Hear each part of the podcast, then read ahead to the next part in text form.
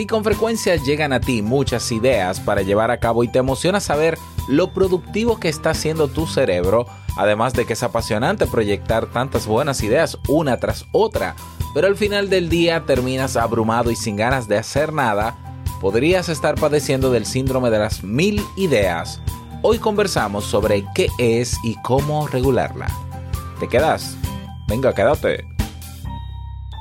Si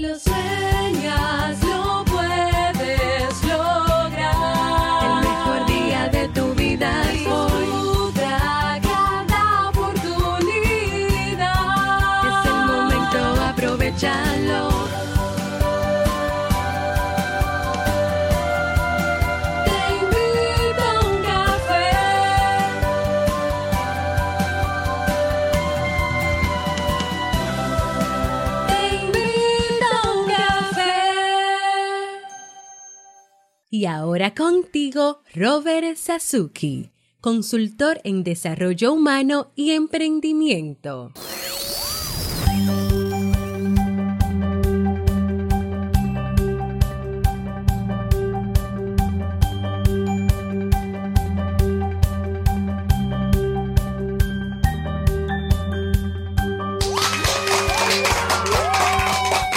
¿Qué tal con esa energía positiva, esos aplausos y aquí tu bebida favorita? Espero que la disfrutes.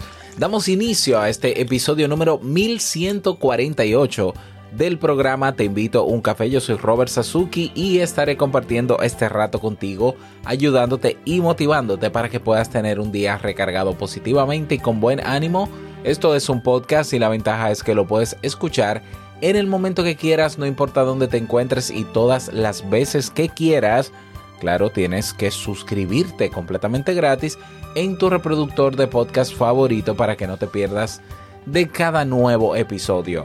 Grabamos de lunes a viernes desde Santo Domingo, República Dominicana y para todo el mundo y hoy he preparado un tema que tengo muchas ganas de compartir contigo y esperando naturalmente que te sea de muchísima ut- utilidad y recordarte que en el Club Kaizen tienes cursos, tienes masterclasses, tienes podcast, tienes comunidad, tienes una biblioteca de recursos para avanzar, para aprender cosas nuevas, desarrollar nuevas habilidades que te permitan mejorar tu día a día.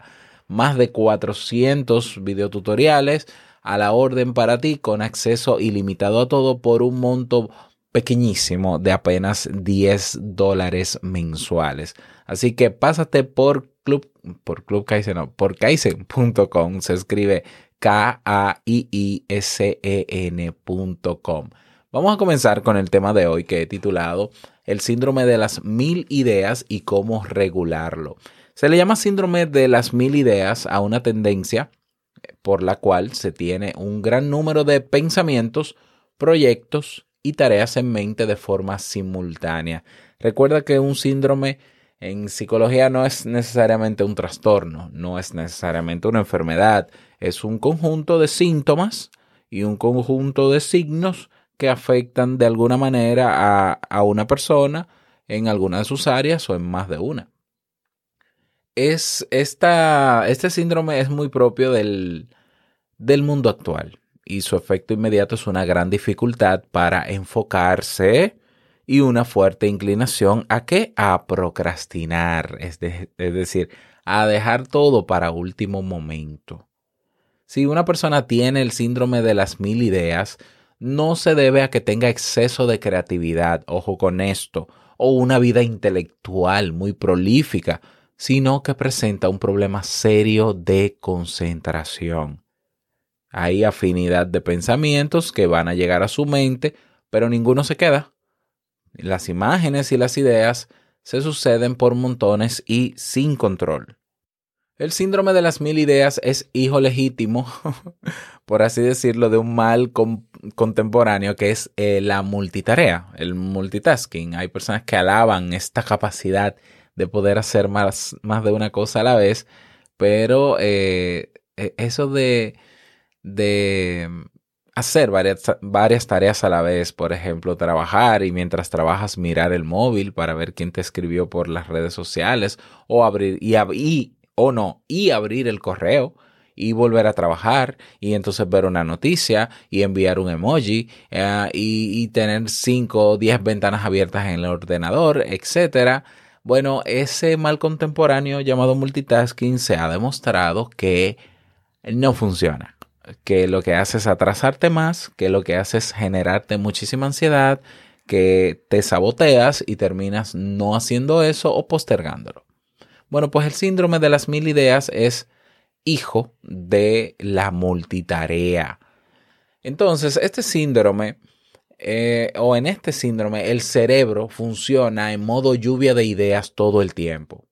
Sin embargo, a la hora de la hora, es decir, a la hora de, de hacer lo que tienes que hacer y no necesariamente llevar a cabo esas ideas, simplemente seguir trabajando en lo que te toca en ese momento, luego que llega esa lluvia de ideas, pues eres mucho menos productivo que alguien que no tiene tantas luces bailando en su cabeza.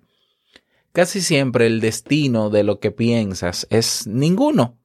Es decir, solo son ideas, ideas por las cuales eh, llegas a emocionarte. Bueno, mira, imagínate el síndrome de las mil ideas como una montaña rusa, donde van llegando ideas de todo tipo, ideas que te, que te emocionan, que te apasionan, y luego otras ideas que no tanto, y luego otras que te apasionan, y es como que una, una vuelta a montañas rusas, es como que, ay, sí, qué buena idea, oh, qué buena idea, oh, pero no, esta no tanto, no, pero no, pero esta sí, oh, pero qué buena idea.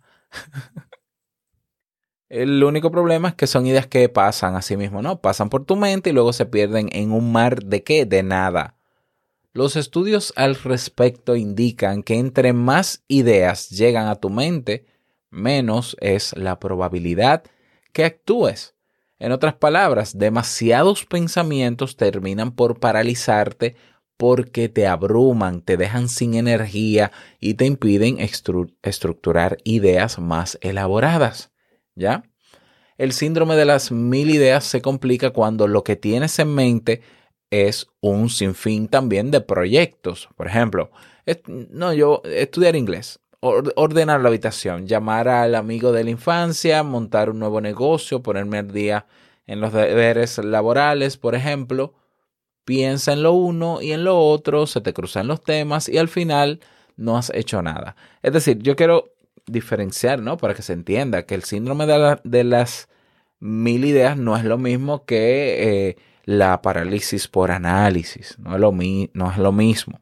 Ya la diferencia es que la parálisis por análisis es que tú te cargas de mucha información, de mucho contenido y de muchas ideas sobre un fin en particular, sobre un proyecto, un, sobre un tema en particular, uh, pero al final eh, estás tan saturado de información que terminas abrumado y, esa, y ese sentimiento que te hace sentir abrumado es lo que te sabotea, es lo que activa en el cerebro la alerta para que tú mismo te sabotees.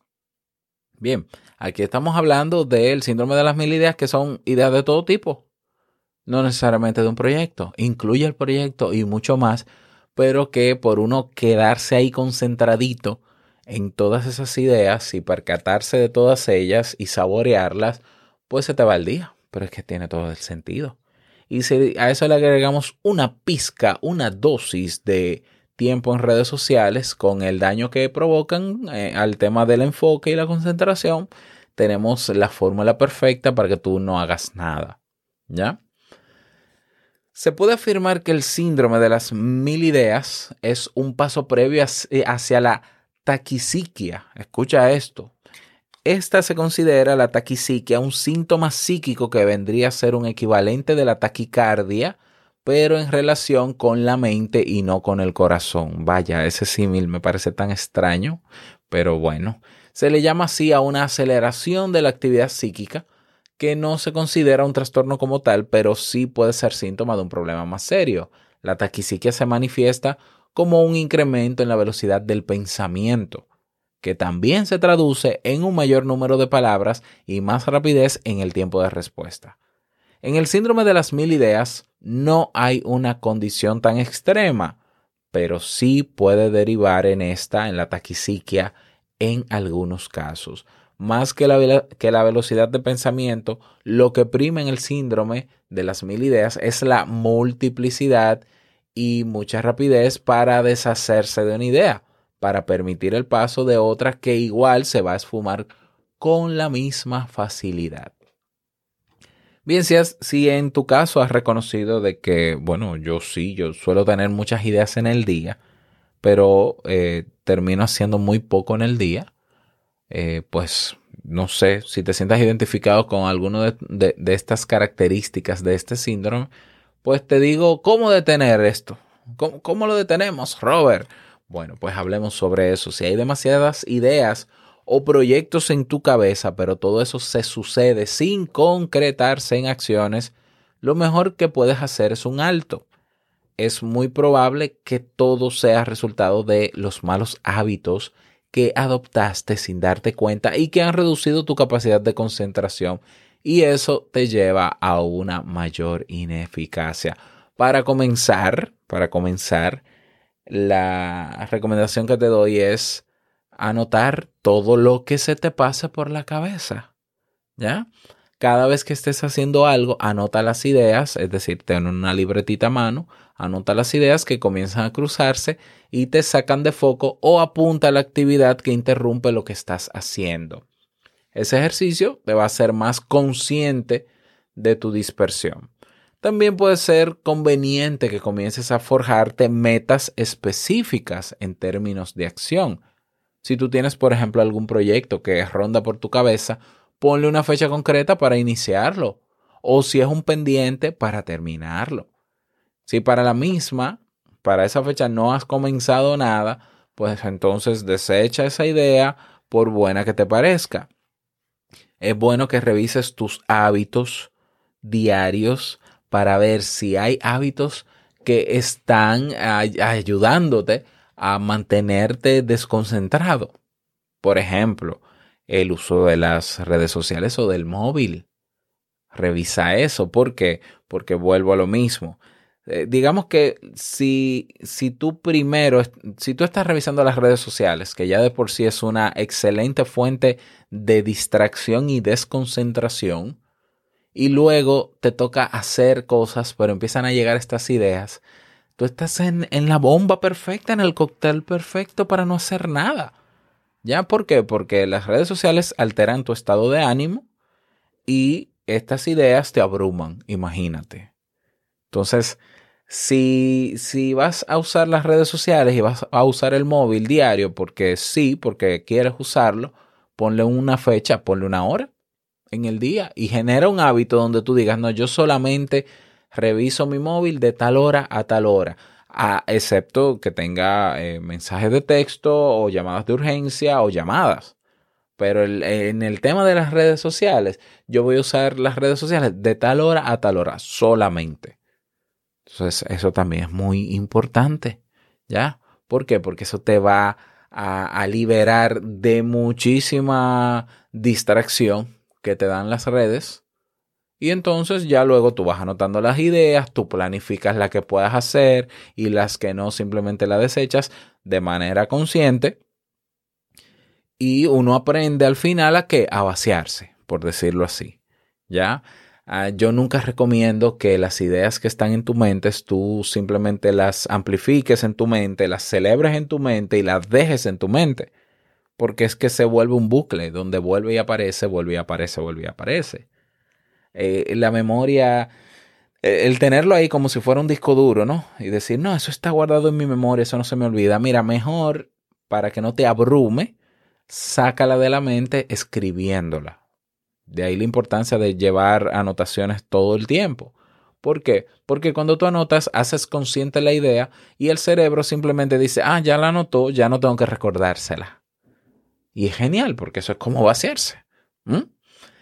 Y bueno, eh, otra manera también de vaciarse es aprendiendo mindfulness, aprendiendo a estar en el presente, en el aquí y en el ahora, aprendiendo a meditar. Ya, aprendiendo a meditar. ¿Qué es meditar? Meditar es observar atentamente lo que ocurre en tu entorno.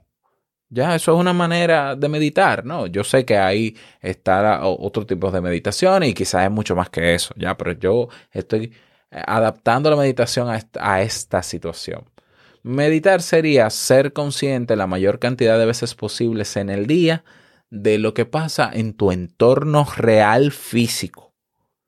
Es decir, lo que escuchas fuera, las personas que viven cerca de ti o contigo, lo que te toca hacer, centrarte en el aquí en, en el ahora, puedes mezclarla con ejercicios de respiración profunda, por ejemplo, y hay ejercicios guiados de 5 minutos, 10 minutos, 15 minutos, 20 minutos en YouTube que te van guiando para que te concentres en tu respiración. Bueno, eso es meditar o mindfulness. Entonces tú puedes comenzar con pequeñas sesiones de respiración de 5 minutos en silencio con el propósito de no pensar en nada, aunque te aseguro que vas a pensar en todo exactamente igual, porque mientras más uno trata de no pensar, cosa que es imposible, más piensa, pero simplemente dejar que lleguen esos pensamientos y que se vayan observándolos como un tercero o como un segundo, simplemente como un observador, ¿no? Es que es como que, ok, aquí llegan, aquí vienen, aquí vienen las, las maravillosas ideas de ayer y hoy. Ok, siguiente, siguiente. Muy bien. Oh, mira qué interesante. Siguiente, pero sin identificarme con ninguna, sin querer crear una de una vez y decir, esa está buena, esa está buena, me voy con esa. No, porque volvemos al, al mismo problema, ¿no? Esto no quiere decir que sea sencillo hacerlo. Entrenar al cerebro para estar en el aquí y el ahora lleva un poco de tiempo, pero no es imposible tampoco. Y eh, los estudios demuestran que meditar con regularidad transforma tu cerebro en positivo. ¿eh? Transforma tu cerebro en positivo. Lo cambia para bien. Así que todos a meditar. Y bueno, nos quitamos ese peso mental, ese sobrepeso menta- mental de pensar demasiado. La mente es maravillosa en el sentido de que nos regala mu- muchísimas ideas y demás y, va procesando información, pero yo siempre he dicho que el cere- la mente, bueno, cuando hablo de la mente es la, la capacidad de generar pensamientos, eso es un recurso más. Nosotros no somos lo que pensamos. Si nosotros le hiciéramos caso a todo lo que pensáramos, nos volvemos locos. Entonces simplemente toma y deja. Y quizá en la mayoría de los casos deja. ¿Ya? ¿Por qué? Porque, repito, el cerebro es una máquina de procesamiento de información. Si lo que te toca hacer en tu agenda son estas tres tareas, concéntrate en tus tres tareas. ¿Ya? Que luego de esas tres llegan ideas, te sobra tiempo y puedes planificarlas o ejecutarlas porque toma un poco tiempo realizarlas, muy bien, pero después del- de, lo que te toca. Ya no, no, no, no te abrumes tanto en el, ok, ok, llegó una buena idea, ya tiene todo que pararse, no tengo, no puedo hacer más nada porque es que tengo que ilusionarme con la idea. Es una idea, por Dios, anota eso y suelta.